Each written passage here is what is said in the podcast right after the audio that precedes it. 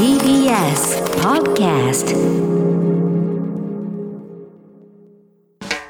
発信型ニュースプロジェクト。荻上チキ。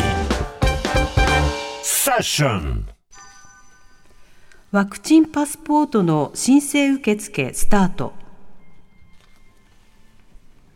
渡航先の国への入国を円滑にするための新型コロナワクチンの接種証明書いわゆるワクチンパスポートの申請受付が今日から全国の市区町村で始まりました。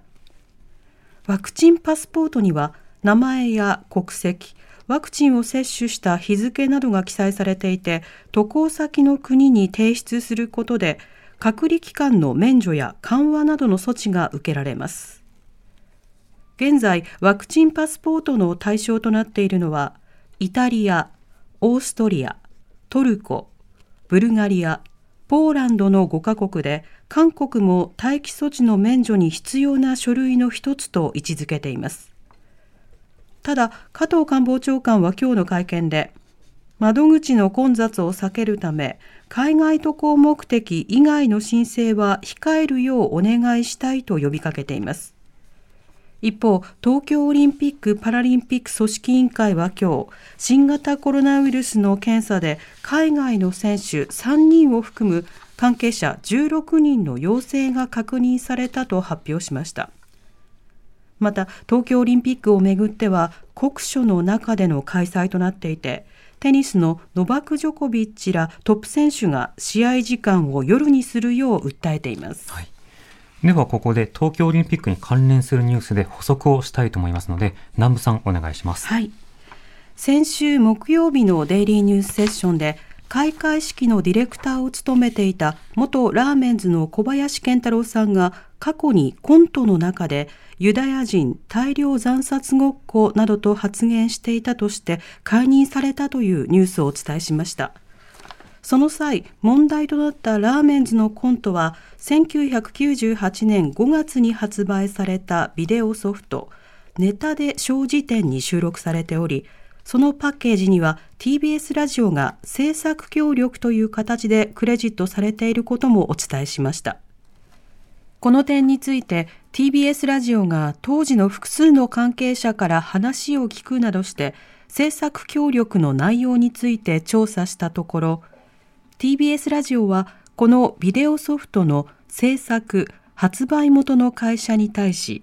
収録会場となった TBS ホール及び背景のセットを貸し出していたことが分かったということです。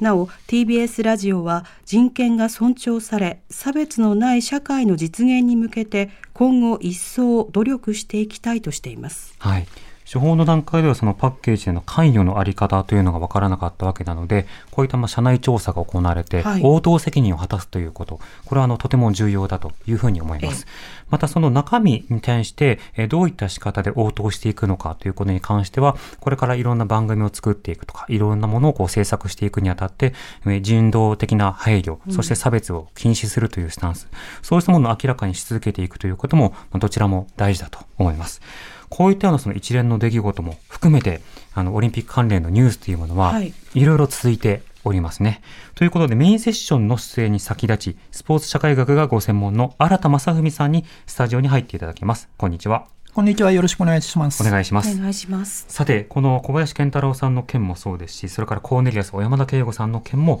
そうですし、まあ、その他その解任騒動であるとか人事の話、それから開会式実際に行われて以降も、いろいろと論点出てきていますが、新田さんは今どういうふうにご覧になってますか？そうですね、あの開会式はあの私あの、自宅であのテレビで見てたんですけれども、はい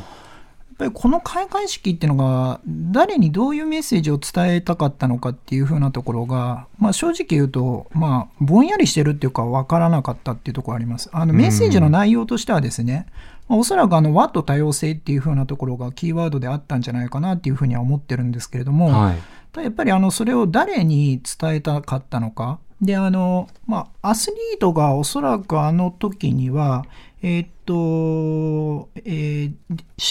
なんていうんですかね、あの、今回コロナの対策やってるので、多くの選手がまだ日本に来てないんですよね。なので、更新にもあんまり多くのあの選手がいなかったので、あのかなりのですねアスリートさんがですね、なので、あの開会式っていうのはどういうセレモニーだったのかっていうのを考えさせられました。うん、確かに。あの、他のこれまでの大会の、例えば開会式というものなどとこう見比べてみると、例えば国によってはその歴史性というものを強調したりとか、ある種そのメインカルチャーとして人気のある、認知度のあるものというものを押し出しつつ、それとその融和というものをどう語るのかというものの位置づけがまあ、前面に出されていたところはあるんですけれども、今回ではどういった開会式だったのかというと、パーツとしては、なるほど、これを入れたのねというのは分かるのだけれども、ストーリーというのは分かりづらかったですね。うんそうですね。あの、今、あの、チキさんがおっしゃってたところで言うとですね、あの、和と多様性ということでメッセージ出すのはいいと思うんですけれども、はい、まあそこに、あの、例えばこう、ローカルなものとグローバルなものっていうのを、どういうふうにこう、コミュニケーションっていうんですかね、あの、こう、回路を作っていくかっていうのがすごく重要にはなっていくと思うんですけれども、うん、今回の様々な解任の騒動とかを見てみてもですね、やっぱりそのローカルな文脈っていうのと、あの、こう、世界中のえーと、感染者っていうかね、見てる方がいらっしゃるわけですよね。えー、で、その日本の文脈っていうのをどういうふうにグローバルに伝えたかったのかっていう、そこの感覚が、まあ、抜け落ちてしまって、今回の問題になってんだろうなと。なので、やっぱり何を伝えたかったのかっていう、やっぱり根本のところをですね、やっぱりまあチェックしていかないといけないでしょうね。そうですね。またあの、事前の段階から、例えばゲーム音楽を使うのではないかというふうに言われていて、その中にドラゴンクエストの曲が流れるのではないかというような、そうしたその報道というのもあって、うん、となるとドラゴンクエストの、まあ、メインテーマの作曲者、杉山浩一さんというのは、うん、あの、杉田美桜さんの同性者差別の発言に対して同調していた上に、まあ、あの、歴史修正主義的な発想で南京事件とか、それから慰安婦問題について、こうメッセージを発信する立場の人間なわけですよね。だからゲームをやるなとは当然言わないけれども、じゃあオリンピック検証とミスマッチだからということで、小山田さんや小林さんを外したという経緯と比べるならば、じゃこちらはどうして OK なのかというようなことも、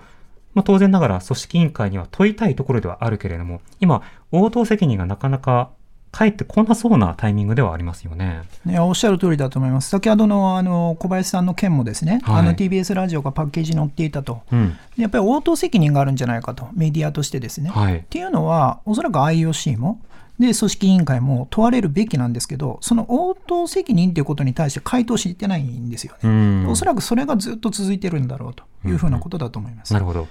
そうした中でそのオリンピック開会式があって翌日新聞各紙一面トップでまあこの開会式を取り上げた。一方で例えば朝日毎日などいくつかの新聞はそこに編集委員のコメントをつける形で報じるけれどもチェックするというようなコメントをつけるところもあれば割とあの読売産経のようにバーンとこういよいよ希望の光が灯ったみたいな格好で取り上げているようなところもありテレビをつけるとあスポーツ専用チャンネルがこんなに日本にあったかなというぐらいずっとオリンピックをやってるというこのメディア状況についてはいかがですか？新田さん。あの私あの、携帯にですね、まあ、あのこの間、えー、オリンピック関連の速報メールがですね次から次へと出てきて、ですね、はい、あのまあ、通知でああの表示されるわけですけれども、うんうん、この速報メール見ながらあの、オリンピックってどういうものなのかっていうふうなことを考えさせられます。それは速報って言ったときに、まあ、緊急性を伴うニュースっていうふうなことになるわけですけれども、はい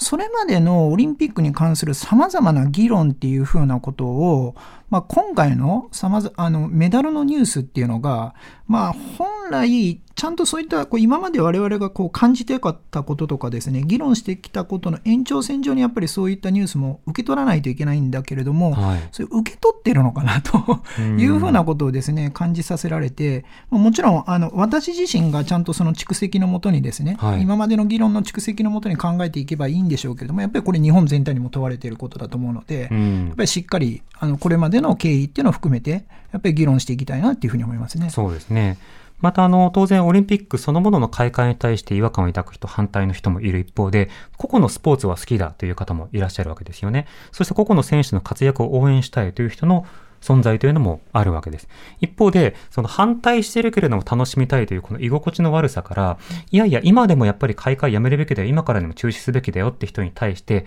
開催したら楽しむべきでしょとか、アスリートの頑張りに対して否定的なことを言うのかという形で、こういった消極的な意見、否定的な意見というものをこう、まあ、沈黙させようというような、まあ、声というのを今出てきたりしているわけですよね。でしかしながら、今回の大会の一連の問題というものは別に全て解決したわけではないし、コロナ感染拡大のリスクというのは依然として高まっている。大会関係者でも感染拡大が今続いているわけなので、こうした議論の切り分けと論点の整理というのは、ますます必要だし、メディアの役割だと思うんですが、そこはどうでしょうか？いや、もうおっしゃる通りだと思いますね。まあ、あの、今回のそのオリンピックで、ちょっと繰り返しになりますけれども、やっぱりコミュニケーションっていうのが取れてないと。はいまあ、IOC だったりとか組織委員会っていうのが、基本的にこう答え答えてほしいことに答えてないっていうところに大きな問題があるのでですね、はい、やっぱりメディアがそういった場をですね意識的に作っていかないと、やっぱりそういったこう議論の場っていうのがどんどんどんどん少なくなっていく。で、分断されたまま、えー、このままあのずっと時間が過ぎていくっていうふうなことになってしまうので、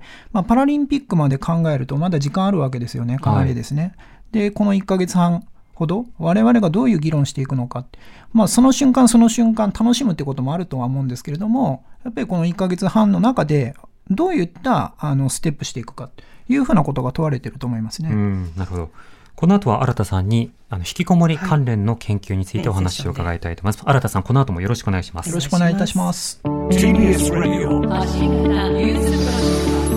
荻